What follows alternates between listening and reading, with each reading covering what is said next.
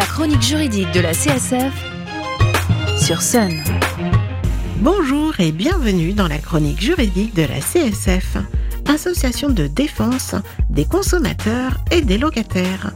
Et aujourd'hui, une personne a usurpé votre identité. En effet, votre cousin qui vous connaît bien vous a alerté que quelqu'un se faisant passer pour vous a publié une annonce de location d'appartement il y a même une annonce pour vendre une voiture alors que vous n'avez même pas le permis. Et le prix de vente annoncé est bien inférieur à celui des autres annonces, ce qui va attirer les internautes. Inquiet pour vérifier s'il y a bien eu utilisation de votre identité à votre insu, vous avez répondu à une des annonces.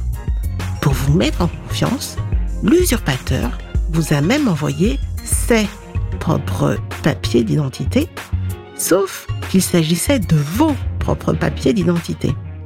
Plus de doute, vous êtes bien l'une de ces victimes. Mais comment est-ce possible? Tout simplement de la même façon, en répondant vous-même à une annonce ou à un mail et en transmettant des informations personnelles à un inconnu, tel qu'un justificatif de domicile, comme une facture d'électricité ou de téléphone, ou juste en cliquant sur un lien frauduleux. L'usurpation d'identité est le fait d'utiliser l'identité d'une autre personne vivante sans son accord, généralement dans le but de réaliser des actions frauduleuses commerciales, civiles ou pénales. Cette infraction est prévue et réprimée par la loi. L'usurpation d'identité est un délit pénal. Tout le monde peut se retrouver un jour confronté à une usurpation d'identité qu'il s'agisse du piratage de son adresse mail, d'une fraude bancaire ou d'un vol de papier. En France, plus de 200 000 personnes seraient victimes d'usurpation d'identité en euh, en ligne chaque année. Pour protéger vos données privées de potentiel piratage, quelques règles de base sont à appliquer.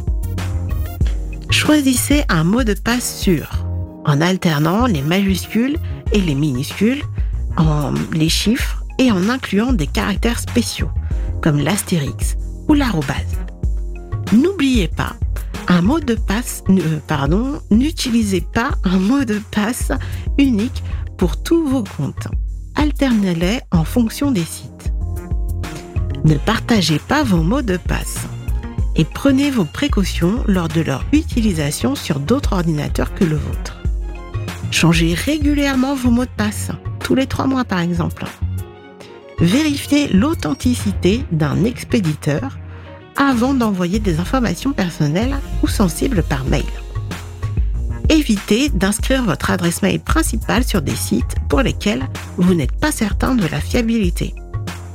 Soyez attentif à vos relevés de compte bancaire et enfin, détruisez tout papier comportant des informations personnelles avant de le jeter. Quel recours avez-vous en cas d'usurpation d'identité? Si vous constatez une usurpation d'identité, collectez tous les éléments prouvant l'infraction. Capture d'écran, adresse des pages concernées, justificatifs, etc.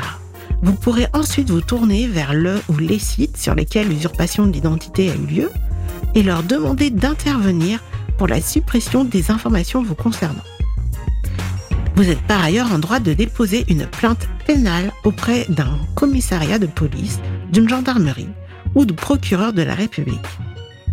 La plateforme gouvernementale cybermalveillance.gouv.fr peut vous aider à identifier un organisme à même de vous accompagner dans vos démarches dans votre périmètre géographique.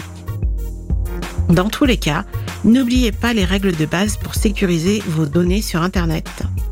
Pour plus d'infos et pour retrouver ces règles de base ou pour vous aider dans vos démarches, vous pouvez contacter la CSF de Nantes au 02 40 47 56 33 ou la section CSF de votre commune. Comme d'habitude, vous pourrez retrouver le lien vers toutes ces informations et bien plus encore sous notre podcast disponible sur le site internet de Sun, leçonunique.com. Nous nous retrouvons dans 15 jours pour une nouvelle chronique. D'ici là, portez-vous juridiquement bien. La chronique juridique de la CSF, c'est le jeudi matin sur Sun.